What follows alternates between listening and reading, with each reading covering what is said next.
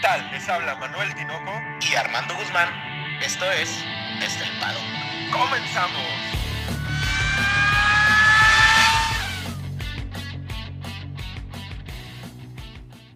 Tinoco, hoy cinco palabras.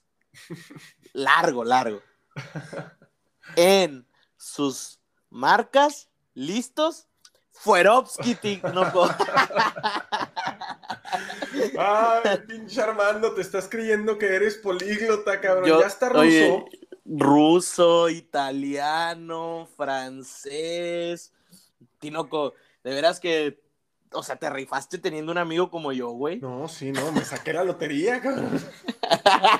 ¿Cómo estás, Armando? ¿Qué onda, Tinoco? Muy bien, Tinoco, haz lo tuyo, porque nos extrañaron y nosotros extrañamos mucho más a la gente que nos escucha. Claro que sí, sean todos ustedes bienvenidos a su podcast favorito de Fórmula 1 desde el paddock en esta semana de carrera en Sochi, por eso la bienvenida a lo ruso de Armando. Oye, Tinoco, fíjate que Rusia es uno de esos lugares que, quieras que no, son de esos lugares que sería interesante conocer, ¿no? O sea, es, es un país, siento yo, eh, como, de esas, como desarrollado y subdesarrollado al mismo tiempo, ¿no? Sí, complicada la situación que se vive socioeconómica, política en Rusia, pero estamos aquí para hablar de Fórmula 1 y si nos ausentamos, Armando, fue porque la semana pasada realmente fue una semana aburrida en la esfera de la Fórmula 1, ¿no? Por ahí la nota más importante, estaban hablando por ahí de, de ir al baño y de cosas por el estilo. Oye, sí, Tinoco. La, la verdad que eh, te pones a pensar en, en, en cómo funciona las, las, la, realmente lo que es la Fórmula 1 y, y, te das cuenta que cuando no es semana de carrera, Tinoco, son semanas muy, muy tranquilas, o sea, realmente son muy tranquilas. Eh, no, hay, no hay notas eh, tan relevantes yo creo que la nota más importante es esa que dices tú, ¿no? O sea, que le preguntaron a Vettel, oiga, señor Vettel, este, oiga, ¿y usted este, tiene algún ritual antes de correr? Este, pues voy al baño, dijo. Esa fue la nota más interesante. ¿Cómo ves, Tinoco? No, no, es que de veras, o sea, cuando no hay, no hay, ¿para qué hay que, que, que rascarle? Por eso nos, nos ausentamos un poquito pero vamos a darles un, preview rapidote de las notas más importantes. La primera fue la vejiga del señor Sebastián Vettel, que ya vemos que se vacía antes de cada gran premio. Y lo importante también de Vettel es que lo confirman para Aston Martin. Se disipan todos estos rumores de que Aston Martin y Sebastián Vettel estaban por ahí como que problemados y la chingada. Es que, a ver, yo pienso que también el, el hecho de, de no tener notas, Tinoco, derivó a, a, esta situación con Vettel, ¿no? O sea, al final, yo creo que Vettel está confirmadísimo, Tino, desde hace mil años. No sí, no, tú? no, no te puedes dar el lujo de, de, de, de, tirar a Vettel de ahí teniendo a Lance Stroll, que a pesar de que está haciendo un buen papel, pues vamos, o sea, el que está manteniendo ahí como carrito es, es Sebastián, ¿no? Con todo ¿Y? su vejiga vejiga vacía, cabrón. y por ahí lo malo, Tino, pues que realmente en puntos o sea, Aston Martin realmente yo creo que aspiraba, ellos pensaron, después del 2020, gracias a, a Chiquito Bebé, yo pienso que aspiraban a más, Tinoco. Yo pienso que Lawrence Stroll aspiraba muchísimo más. Y sobre todo por el gran empuje que tenía con, con el regreso de Aston Martin, ¿no? Este, este hype que hubo en la Fórmula 1 regresa Aston Martin, ¿no? O sea, es como si regresara un BMW, un Porsche, que viéramos a Volkswagen por ahí y, y, pues no le está resultando. Desafortunadamente se despegan ya mucho después de, de, que le quitan el podio a Sebastián. Están creo que a 30 puntos, ¿no? De, de, de Alfa Tauri. De Alfa Tauri, sí, sí, sí. Es correcto. Entonces pues ya, ya están muy lejos, en un lugar 7. Un, una vergüenza después de, del quinto lugar del, de la temporada pasada. Por ahí algo interesante, Tinoco, que sí, que sí llama la atención de, de de Aston Martin es lo que anuncia el señor Stroll, ¿no? Esto, esta nueva super fábrica que van a, construir, de veras que es, es, impresionante. O sea, la cantidad de dinero que está invirtiendo Lawrence Stroll en la Fórmula 1, Tinoco, mis respetos. Y la verdad es que este tipo, pues, tiene billetes porque sabe hacerlo. Entonces, si le está metiendo lana, no es nomás por su buen corazón. Está tratando de, conseguir algo a cambio, ¿no? De, posicionarlo en un mejor lugar en el Mundial de Constructores y, que venga a que escurra la miel, cabrón. Y quiere decir que al final, desde ahorita ya, les, ya le debe estar redituando, ¿eh? O sea, ya el día de hoy yo pienso que Aston Martin en carros, eh, en, sus, en su línea de carros, yo creo que ya ha de estar reeditando que está en la Fórmula 1. Quieras que no, la exposición de la Fórmula 1, Tinoco, es algo que no puedes compararlo con nada, sobre todo en la cuestión automovilismo, ¿no? Y más en, en me imagino que yo pienso que la gente que, que le gusta este tipo de automóviles, pues realmente sigue la Fórmula 1, me imagino yo. O mínimo el que estén ahí es un, un, un must para comprar un carro, ¿no? Ya lo dijo cuando, cuando eh, se, hizo este rumor del regreso de Aston Martin, que los fanáticos de la Fórmula 1 teníamos carros así de, súper de lujo. No sé en qué estadística vio eso, cabrón, o por qué yo no entro en esa estadística, pero bueno. Del señor Lawrence Stroll nos brincamos porque Netflix, o sea, Netflix trae una idea muy cabrona con la Fórmula 1 a raíz del, del hitazo que fue Drive to Survive sacan un documental de Schumacher y hay una notita por ahí que se quieren hacer con los derechos de retransmisión de las carreras de Fórmula 1. Pues mira, ahí ese, ese, ese tipo de, de, rumores, Tinoco, yo siento que, que muchos son para, para hacer conflicto, ¿no? Sabemos que en España está Dazen, está acá lo tiene ESPN, está Star, o sea, realmente Movistar, o sea, realmente hay mucha gente con los de pues, Fox Sports, no se diga, hay mucha gente con los derechos, o sea, yo creo que ahí pudiera ser, más bien yo creo que empiezan a pelear todo el contenido que se pueda, ¿no? Pero, ¿qué te pareció, Armando? Digo, no vayas a dar spoilers, cabrón, porque seguramente no todos son así tan este, frenéticos como tú y como yo, y habrá alguno que no ha visto el documental de Michael, Michael, el Kaiser Schumacher, que se estrenó el fin de semana pasado en Netflix. ¿Qué te pareció? A mí me mamó. Fíjate que ah, hubo, hubo cosas que creo yo, yo, yo sinceramente hay que, hay que ser honestos, ¿no? Yo creo que hay cosas que yo desconocía totalmente, hay cosas que yo desconocía. Eh, el hecho, esto es historia, no es spoiler, ¿no? Yo creo que el hecho de, saber que, que, realmente en ese, en, ese, en ese campeonato donde Senna fallece lamentablemente, el campeonato lo estaba peleando con Michael Schumacher, Tinoco, es algo, o sea, hasta, hasta utópico, ¿no? O sea, ¿cómo, cómo, puede, cómo puede acomodarse la historia de tal manera? Y, lo platicamos la vez pasada con lo del choque de Verstappen y, Hamilton, ¿no? ¿Cómo realmente se puede acomodar todo para que pasen este tipo de cosas, ¿no? Sí, sí, es, impresionante. Yo también desconocía ese dato de, del choque con Senna y que estaban los dos peleando por el, gran, el título. Y y, lo importante aquí también es que cuando pensamos en Fórmula 1, cuando alguien que, no la sigue tanto o que se está metiendo al, al mundo de Fórmula 1, la realidad es que el referente es Schumacher, ¿no? Es el referente como Jordan de la NBA, como Woods de, del golf, güey, como Federer de tenis, junto con, con la... Como Ronaldo del fútbol, como Ronaldo Tinoco de... Entonces, esa parte está muy chingona, pero te dan este feedback de, que no fue todo color de rosa para, para Michael Schumacher. Yo pienso, yo, yo, yo creo que Netflix aprendió muy bien del documental de Last Dance de, Michael Jordan, Tinoco. Había un comentario por ahí de Jordan que me gustó mucho cuando antes de que saliera su documental, que dijo, pues a ver si después del documental sigo siendo su héroe, ¿no? Este, donde, donde todos estos, estos grandes estrellas, Tinoco, estos grandes eh, deportistas, pues realmente son gente, eh, yo creo que si tú y yo somos apasionados, ellos son locos de, su deporte, ¿no, Tinoco? O sea, No, ellos claro. son, son locos que quieren la victoria a toda costa. Hay cosas, para no dar spoilers, pero hay, hay momentos que me encantaron dentro del, del documental de Schumacher porque no lo ponen como el bueno, de hecho lo ponen como el malo, lo ponen como el malo, y eso, eso te hace ver que ellos también son humanos, Tinoco.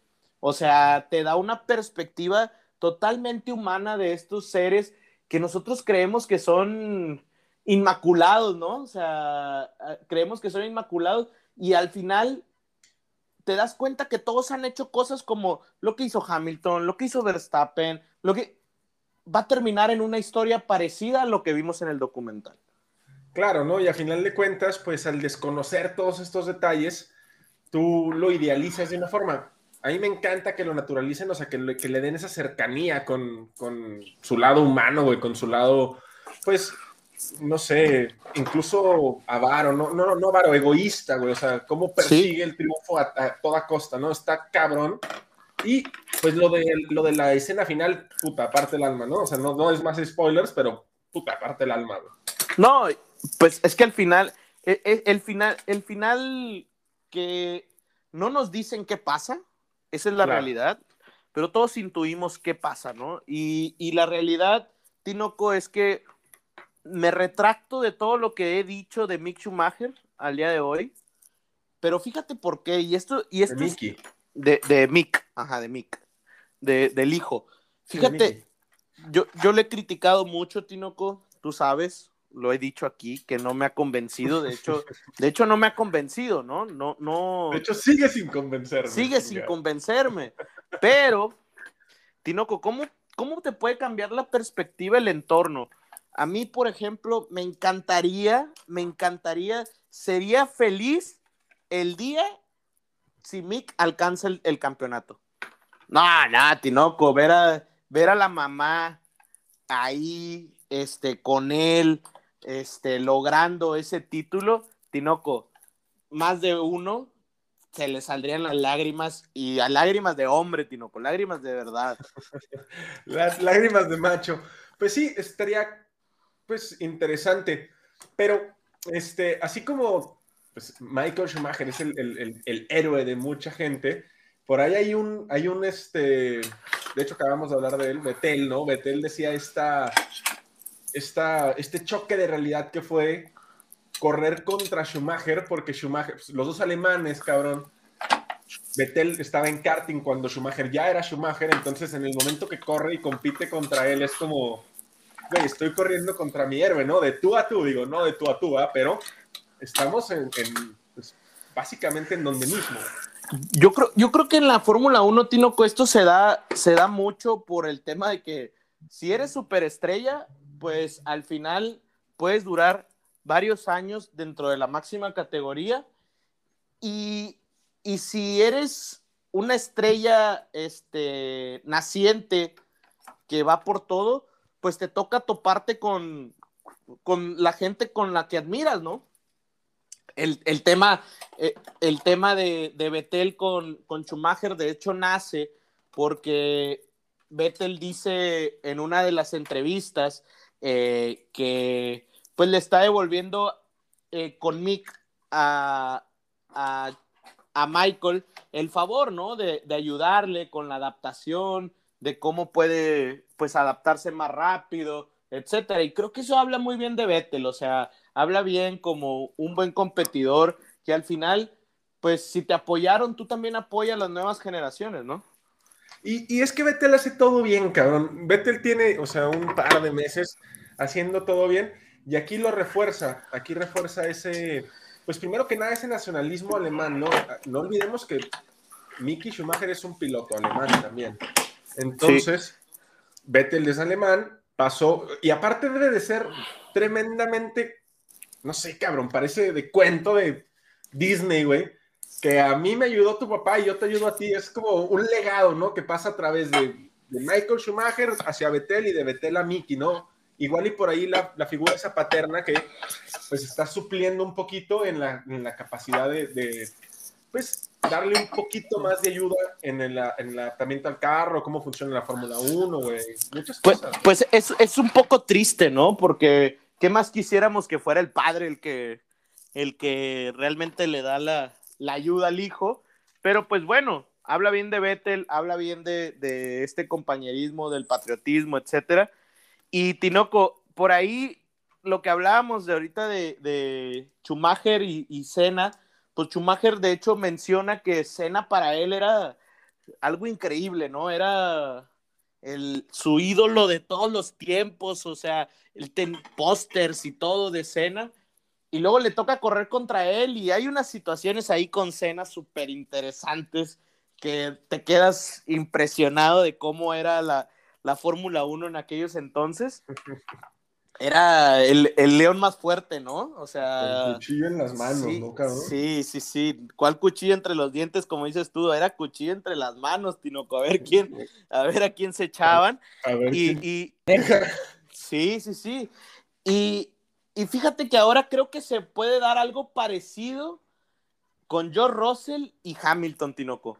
Así como, así como Schumacher fue y peleó con su máximo ídolo, creo que Russell ahora puede pelear. De hecho, hay una entrevista, Tinoco, por ahí, ¿no? Que, que Russell, pues dices, la primera vez que vi a Hamilton, para mí fue ver como un superhéroe en persona, ¿no? Sí, es, es, es. Quedamos que no íbamos a hablar de Hamilton en este episodio, cabrón, pero está bien. Oh. Está bien, Armando. Está bien. No, no te creas. Mira, creo que va a pasar algo similar, pero lo que dice, sale a decir este Toto de que en el año que entra en Mercedes todo va a ser paz, felicidad y alegría, pues no, no creo que sea tan paz, felicidad y alegría. Yo creo que, pues sí, muy, muy, muy mi superhéroe, pero pues quítate que ahí te voy, cabrón, ¿no? O sea, si le gané a Hamilton en Mercedes, ¿a quién más no le voy a ganar? Imagínate tener esa carta de presentación, le acabo de ganar a Hamilton. Sí, yo no creo que, yo no creo que Russell se deje. Y si no se deja, Hamilton menos, ¿verdad? No, no, ya lo vimos con Max, cabrón. Ya lo vimos con Max. Pero no, Y- vamos a ver qué pasa, güey. Yo, yo creo que el tema, el tema George Russell, el tema Hamilton, pues hay que esperar. Yo creo que no es tiempo de, de tampoco este, hacer tanta este, faramaya si todavía falta tiempo. Yo creo que podemos esperar a que a toda la, la previa del próximo año, ¿no, Tinoco? Sí, vamos a ver qué sucede. Sobre todo va, va a depender mucho que tengan un enemigo en común, güey.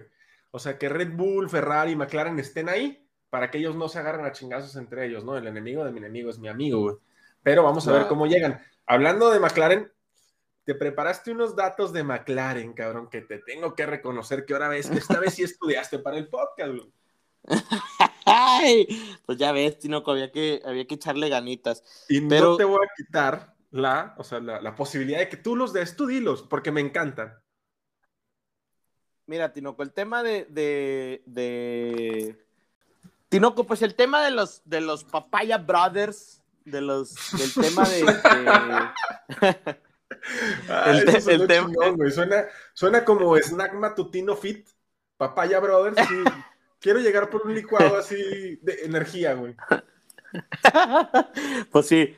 Ne- Neta, neta, el tema McLaren, Tinoco, después de su caída, porque tiene una caída abrupta, de hecho, a Checo Pérez le toca la caída, Sí, o sea, lamentablemente, pero de hecho su última victoria, como lo dijimos el podcast pasado, fue en el 2012, Tinoco, o sea, ahí fue donde se dio la última, y, y hasta, fíjate, te voy a pasar unos datos que por ahí su- subieron en la Fórmula 1, en el 2017, Tinoco, 30 puntos. En el 2018, 62 puntos. Como equipo, ¿eh?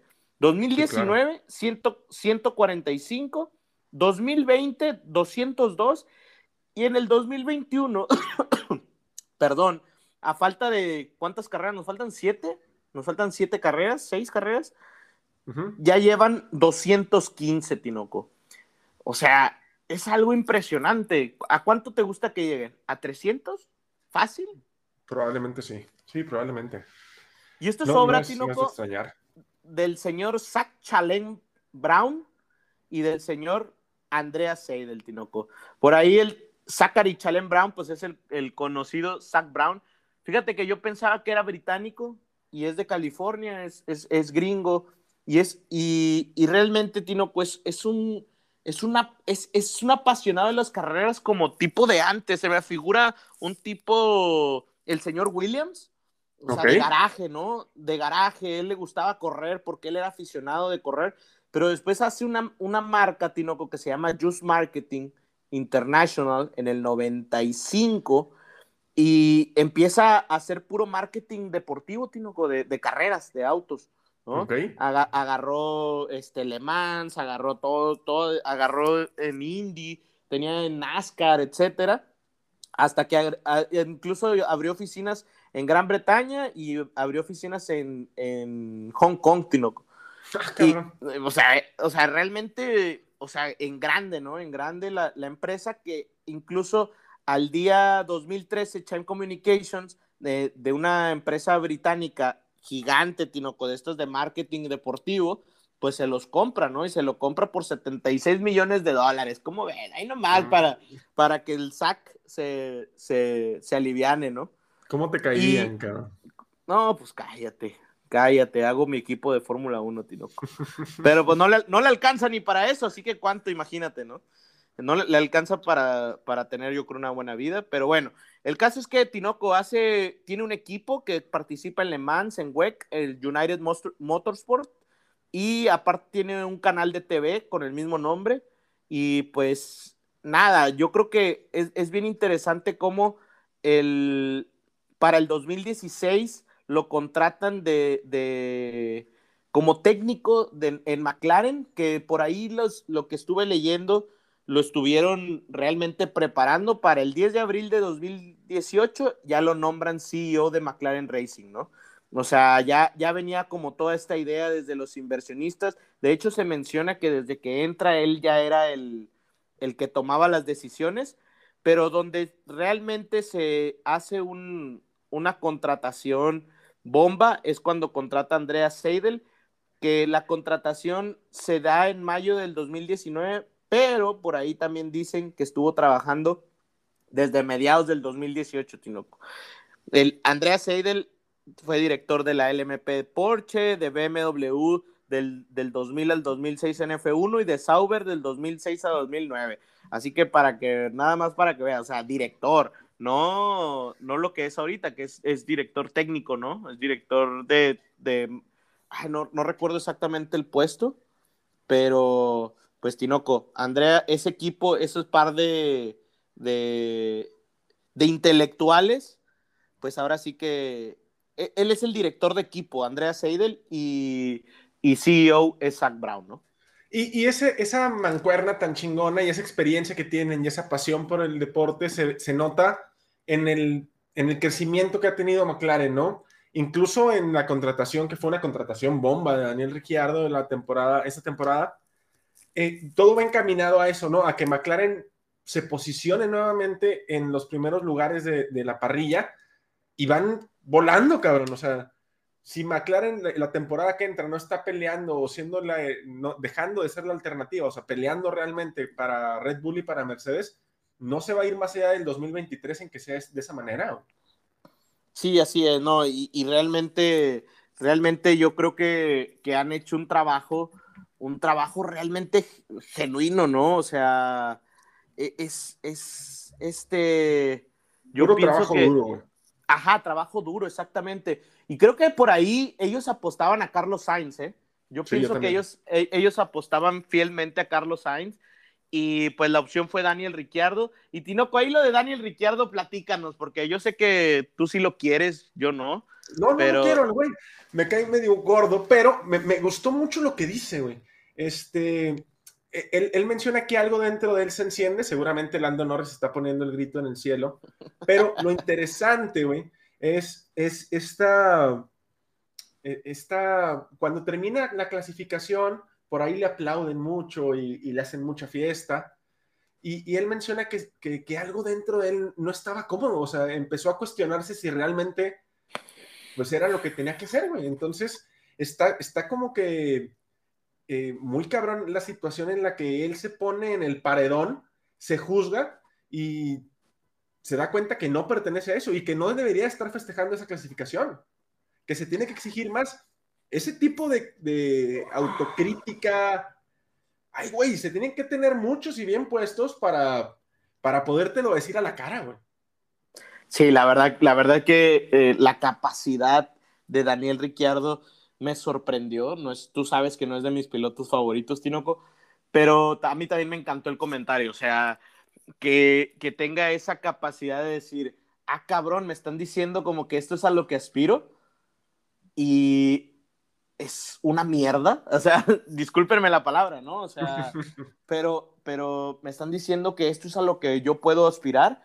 A ver, ¿cómo? Si yo venía de ganar, o sea, venía de ganar Mónaco, venía, o sea, Tinoco, Sí, sí, realmente. de estar proyectado a ser campeón del mundo, güey. Exactamente. Entonces, se vuelve ahí un, un- un punto de inflexión en él y creo que es bien, bien interesante. Me encantaron las palabras de Daniel. Y pues Norris no va a estar muy contento, ¿no? ¿O ¿Tú qué piensas, Tinoco? Yo creo que Norris este, está pensando en qué marranada volver a hacer.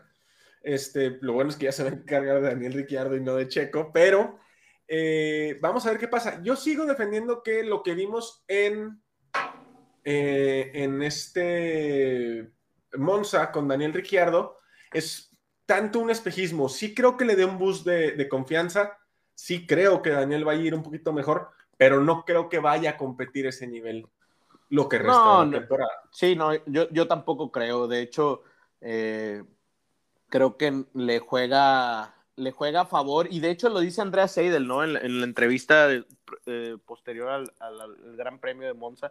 Dice, pues es que realmente nos encanta poder ganar en estas situaciones, pero lo que queremos en McLaren mm, es ganar sin situaciones atípicas. Porque si nos ponemos realmente a, a ver, situaciones atípicas, Tinoco, eh, Checo no clasifica bien por el rebufo.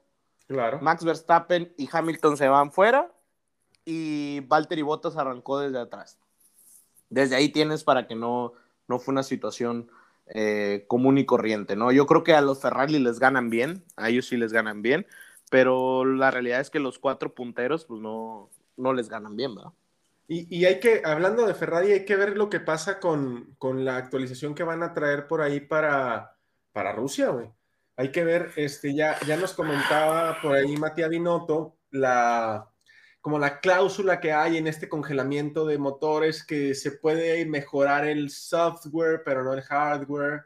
Más o menos e- en ese tipo de situaciones andaban y pues ellos estaban desarrollando un motor con miras al 2022 ya habían, ya habían este, amenazado muchísimo con sacarlo esta temporada, lo vienen promocionando como desde Spa o incluso me parece que anterior a Spa, y ya está pues eh, sentenciado que va a ir con Charles Leclerc largando desde el fondo con la nueva, el nuevo sistema híbrido está actualizado, cabrón. Entonces, vamos a ver qué tal está Ferrari. Lo importante es, entonces el piloto número uno de Ferrari es Charles.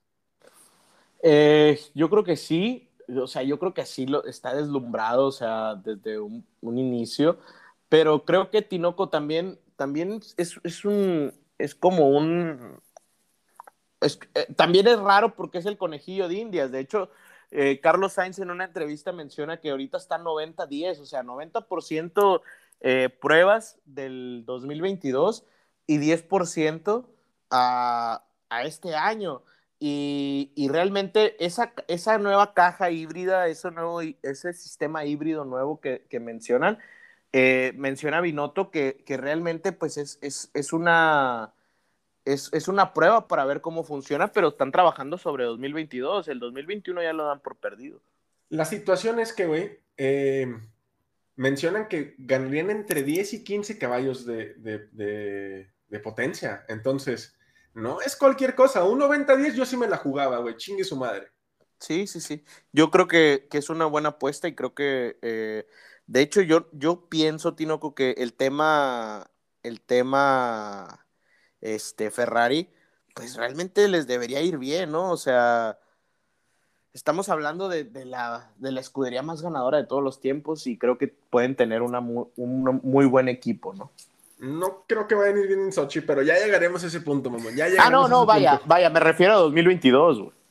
Ah, está bien. Sí, en 2022 deberían de estar mejor posicionados, aunque bueno, no es el motor más fuerte. Vamos a ver qué sucede. Otro que hay una, hay, por ahí, vamos a entrar con Chiquito de Oro, güey. Chiquito de Oro ya o más al rato. Pues como tú me digas, tú dime, tú llevas la pauta, Tinoco, de este podcast. Me siento como en la orquesta, mamón. Vamos a entrar con Chiquito de Oro porque salieron este, noticias de que Max por ahí estrenó una nueva batería en Spa ya ves que desde Spa se está hablando de que Checo está muy lejos y el, triple header no fue un buen triple header para Checo. Y pues aquí lo vimos, ¿no? Esta nueva batería que estrenó Max en Spa es más chica, ocupa menos espacio, tiene un mejor aprovechamiento de, la energía que genera el carro, energía cinética y cómo aprovecharla en la pista. Esta batería entró hasta Sandboard para Checo, güey. Entonces, no, no, no es que sea todo, todo mal por Checo. No, y es que Tinoco, lo que sabemos nosotros, yo creo que es el 20% de todo lo que saben ellos. O sea, vuelvo a lo mismo y por eso me enojo y luego me ando peleando por ahí en Twitter, Tinoco. Porque realmente me molesta que la gente que, que según sabe, Tinoco, que según los, la gente, fíjate que deja, debo, de, debo decir algo. Estos, estas personas eh, lo que es Diego Mejía, Juan Fasaroli, Christopher Rivera, y estos, la verdad que muy ecuánimes, sino con unos comentaristas muy, muy buenos, la verdad. me cae gordo el que es mexicano, güey, la verdad. Pero ese, ese es Chacho, ese es Chacho. ese güey me cae gordo. A mí, a mí me cae más mal el comentarista principal, el Enrico Tornelo, ese, o sea, se quedó en otro tiempo, ¿verdad? No hay que juzgar, ¿verdad? Pero o sea, lamentablemente no, no, lo que dice, o sea, sí, ¿a qué te refieres? Disociado, está disociado. Sí, pero bueno, X, eh, a lo que a lo que quería llegar era, era el tema de, de, de que pues al final criticamos, Tinoco, y no sabemos absolutamente la verdad, pues. Y eso hace que la gente pues crea cosas que no son. Y eso también crea tensión y crea tensión en el equipo. Imagínate que en Red Bull empiecen a pensar que, en México ya no creen en Checo Pérez y qué va a pasar, ¿no? Pues sí, digo, también Red Bull acaba de anunciar que Checo va a ser un, este, un City, ¿cómo llaman? City, bueno, que lo que hizo Max en, en, Holanda, ¿no? Que agarran el carro y salen manejando por la ciudad, lo va a hacer en la Ciudad de México. Entonces, no creo que esté tan comprometido. Hay que ver, hay, una teoría, bueno, todo apunta ah, a que Max penaliza en Sochi, güey, y que Mercedes estaría penalizando junto con Max, güey. Pues a mí no, no me suena descabellado. Yo creo que sería lo ideal, pero me sorprende, Tinoco, porque realmente si nos vamos, si nos vamos ya directo al tema Sochi, eh, que, que, que se viene, pues realmente Sochi Tinoco es, es territorio Mercedes. Me sorprendería que no quisieran aprovecharlo al 100% o a menos que ya estén dando por perdido México, que ya estén dando por perdido eh, Brasil. y me atrevo a decir que quizás ya están dando por perdido Estados Unidos. ¿eh? Oye, es que ya, ya empieza el mundial de calculadora, lo que le llaman, ¿no? Empezar a, asomar puntitos y a ver en cuál voy a, cuál es probable que gane, en cuál es probable que pierda. Ya se empieza a cerrar mucho el mundial y van con la calculadora en la mano, además de con el pinche cuchillo. Vamos a ver, a ver qué sucede. Yo no creo que sea una buena situación para, para Max. Eh, bueno, creo que es más provechoso o puede sacar mayor provecho Mercedes que Red Bull, pero ya es inevitable que Red Bull tenga que penalizar con Max. Y vamos a ver cómo se pone el, se pone el tiro adelante con Checo pateándole la dona a ese que se llama Valtteri Bottas. Pues es que, mira, el caso es que si, si llega a penalizar Max, ahora sí vamos a tener que ver un Red Bull que esté volcado en la clasificación a Checo. Claro. Y ahora sí vamos a ver si, si todo lo que dijimos, Tinoco, fue fue este, por defender por nuestros colores o realmente Checos este, está, está haciendo mal las cosas, ¿no? O sea, yo lo voy a seguir defendiendo, no importa lo que pase. Capa y espada, capa y espada. Sí, o sea, vamos a ser honestos, güey. No les mientas, por favor, no les mientas. Digo, vamos a ser un poco críticos, sí, pero eh, vamos a ver qué sucede. Por ahí no se les olvide que este fin de semana es, es este Sochi, gracias Ajá. a Dios. Por ahí son, está interesante el circuito de Sochi, me gusta, tiene ese como sentido antihorario, ¿no, güey? Eso es lo, más destacable de, de Sochi. A mí me encanta la vuelta 3. La vuelta 3 es impresionante, es, es como un- una especie de medio círculo que es bastante interesante. Si alguna vez han tenido oportunidad de manejarla, obviamente en el, en el PlayStation, ¿no? Este, es, es, es, es bastante interesante porque la tienes que agarrar a perfecta, ¿no? La tienes que agarrar perfecta y la tienes que agarrar por la parte de arriba, entonces pues se vuelve ahí una vuelta complicada.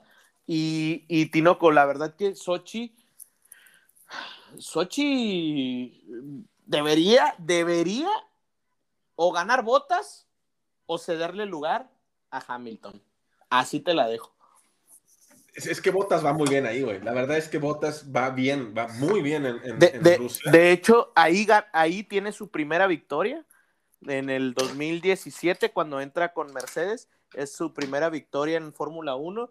Y no recuerdo si fue su primera pole, creo que no, pero su primera victoria sí estoy seguro que fue ahí. Oye, ¿y no te acuerdas de ese capítulo este, buenísimo de Drive to Survive en la temporada que acaba de salir este año? Que ahí es como cuando como que se revela, que le da el rebufo a, a Max. A Max. Sí, sí, sí. da Por ahí rebufo Tino- a Max también, o sea, es... Y gana la carrera, ¿no? O sea, a final de cuentas. Déjame decirte que Botas, o sea, con. de- y luego trae unidad de potencia nueva, ¿no? O- Pues o la no. cambió ahora en, en Monza, güey. Sí. O sea, realmente Botas va a ser un hueso duro de roer. Y la verdad, Tinoco, hay que ser honestos y hay que ser objetivos. Ese le toca a Checo. Sí, O pero sea- Checo es un Rottweiler, güey. Por muy, muy duro que sea el hueso de roer, Checo es un Rottweiler. Entonces, vamos a... Sí, ese le toca a Checo, güey. Ese es, es tiro de Checo, ¿no? Son dos para dos. Sí, sí, sí. Y pues, pues a ver qué pasa, Tinoco. A mí me sorprendería, me sorprendería que arrancara Hamilton y, y- Verstappen desde atrás. Sería interesantísimo, porque imagínate tener una carrera que vayan adelantando, que se vayan peleando entre ellos, Tinoco. Sería algo sacado de un guion de película y sería interesantísimo. Sería, no, no, no. Pero bueno, esperemos nos den ese, ese espectáculo. Y Tinoco Sochi se viene, ¿cómo llegamos? Pues realmente, Tinoco, llegamos muy parecido a como nos, a como, a como empezó el triple header. Nada más tenemos ahora a un Max que amplió su ventaja con estos, con estos problemas, pero pues realmente aquí la batalla está entre Red Bull y pues Mercedes. Todos los demás equipos, aparte, yo siento de, de McLaren, creo que McLaren todavía está eh, enfocado en el 2021. Creo que ahora sí ya todos los equipos es, es una ganancia este, totalmente... Ya, ya están pensando en el 2022, pues. Sí, por ahí McLaren, tal vez Ferrari un poquito con la nueva, este, pues el- la actualización del sistema híbrido. ¿Y qué te parece si cerramos hablando de ahí, de, de algo que hicimos hablar hasta el final por cuestiones obvias, de, de lo que está diciendo Pierre Gasly, güey? O sea, Pierre Gasly ya te ganó el lugar, cabrón. Ya, ya, ya todos los días habla de Checo Pérez. Ya habla más de Checo Pérez que tú, ese cabrón. Te, te voy a dejar que te desahogues, Tinoco. No, no, Suelta. no me tengo que deshogar nada, o sea, uno son, son rabietas de niño, de niño, de niño travieso, pero no, Pierre Gasly ha estado hablando demasiado, digo, ya vamos a ponernos serios, ¿no?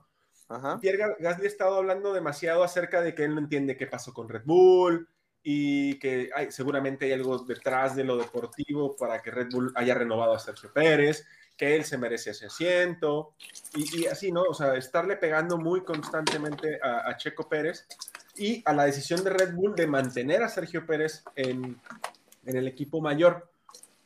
Yo creo que la, la situación o, o la- el entendimiento que le doy yo es pues muy sencillo, no tiene mejor rendimiento de lo que tuvo él y está desarrollando el carro del 2022. Pero no sé si esto le provoque problemas dentro de la estructura de Red Bull, Armando. O sea, estás criticando a un equipo al que aspiras, porque ya no nada más criticó al piloto, güey, criticó al equipo. Sí, de- criticó la decisión al final de los jefes, ¿no? O Claro. sea, yo creo que eh, Pierre Gasly quiere irse. O sea, eso yo creo que es, es un hecho. Y, y, lo que él ve es como, pues sabes qué, no me van a contratar. Ya, de hecho, Helmut lo dijo. Helmut dijo que no, él no iba a, él no regresaría a, a, Red Bull.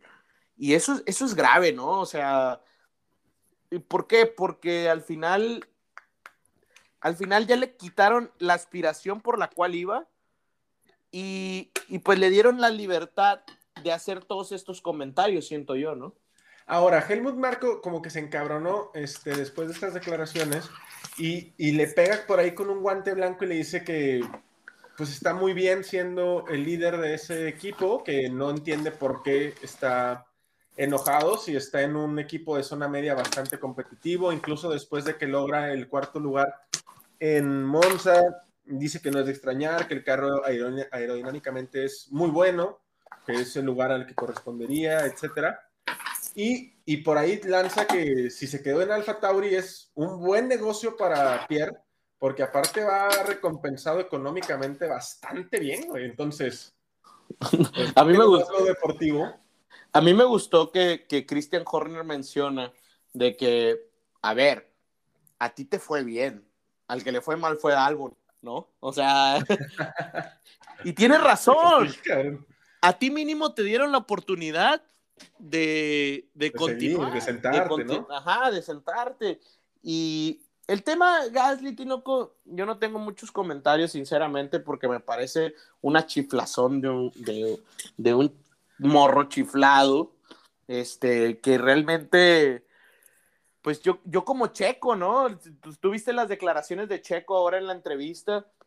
Checo tranquilo, él sabe por qué lo contrataron, yo creo que todos sabemos por qué lo contrataron, yo creo que sabe qué tiene que hacer y yo creo que más que eso, Tinoco, yo creo que Checo sabe qué tiene que lograr, ¿sabes? O sea, qué tiene que lograr para cerrar este año y qué tiene que lograr para el año que viene. O sea, el año que viene, si le preguntan, ¿es que te quieres quedar?